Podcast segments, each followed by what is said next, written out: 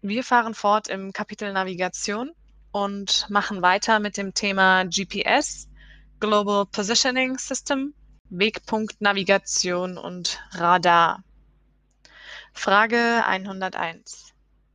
Was bedeutet WGS 84 und was wird damit erreicht? WGS 84 steht für World Geodetic System 1984 und ist ein globales Bezugssystem oder auch Kartendatum.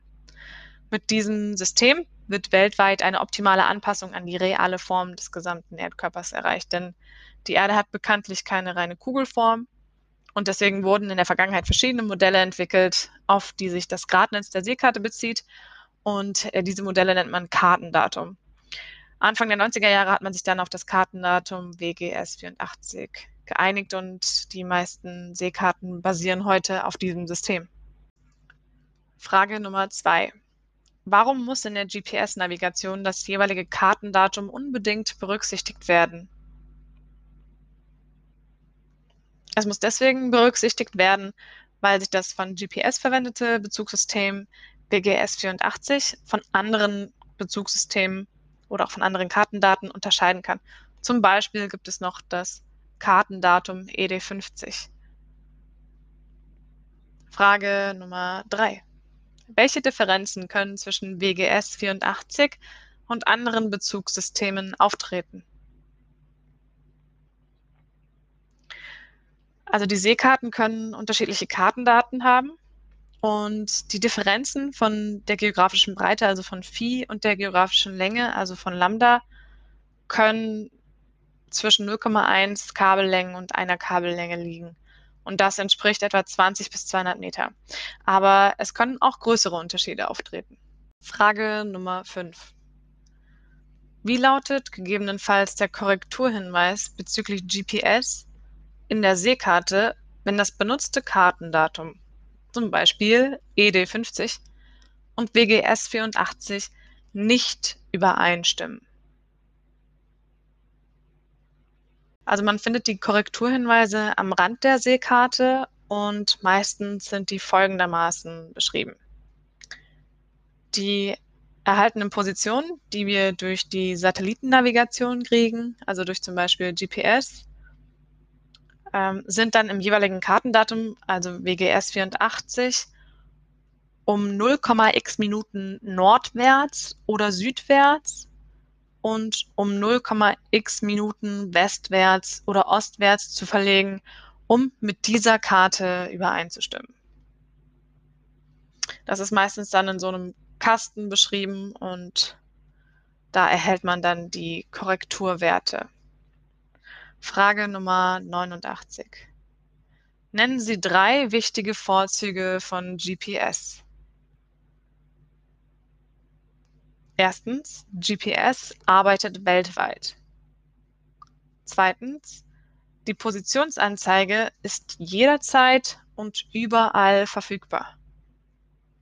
Drittens, die Positionsfehler sind gering. Frage Nummer 99. Was ist bei der Eintragung eines GPS-Ortes in eine Seekarte zu beachten? Man muss darauf achten, dass das Bezugssystem, also das Kartendatum, übereinstimmt. Und das kann man folgendermaßen herbeiführen. Erstens durch die Auswahl und Einstellung des Kartenbezugssystems im Empfänger.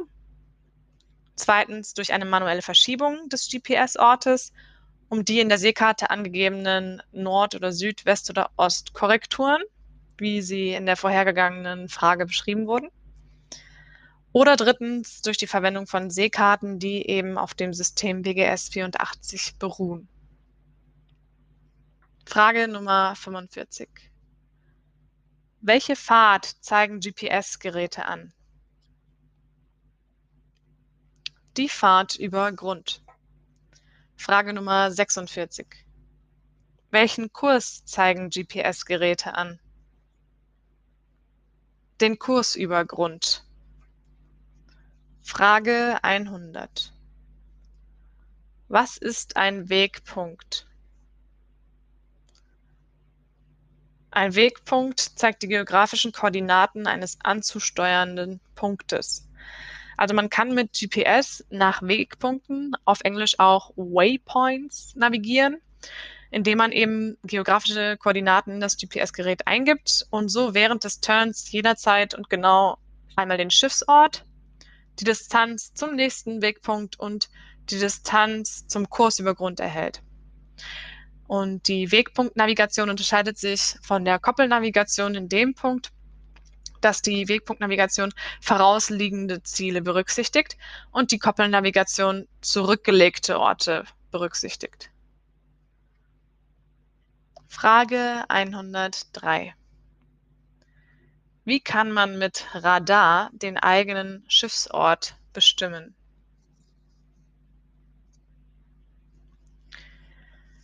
Man kann einmal eine Peilung zum Objekt vornehmen oder auch eine Abstandsmessung zu einem Objekt vornehmen.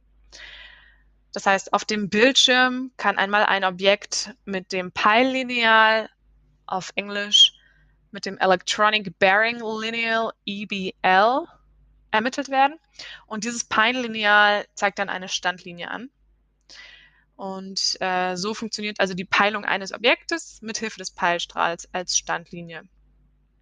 Dann können wir aber auch noch eine Abstandsmessung vornehmen mit dem VRM, mit dem Variable Range Marker. Und dieser Variable Range Marker zeigt variable Abstandsringe an zu diesem Objekt und äh, der ermittelte Abstand wird dann meistens digital angezeigt.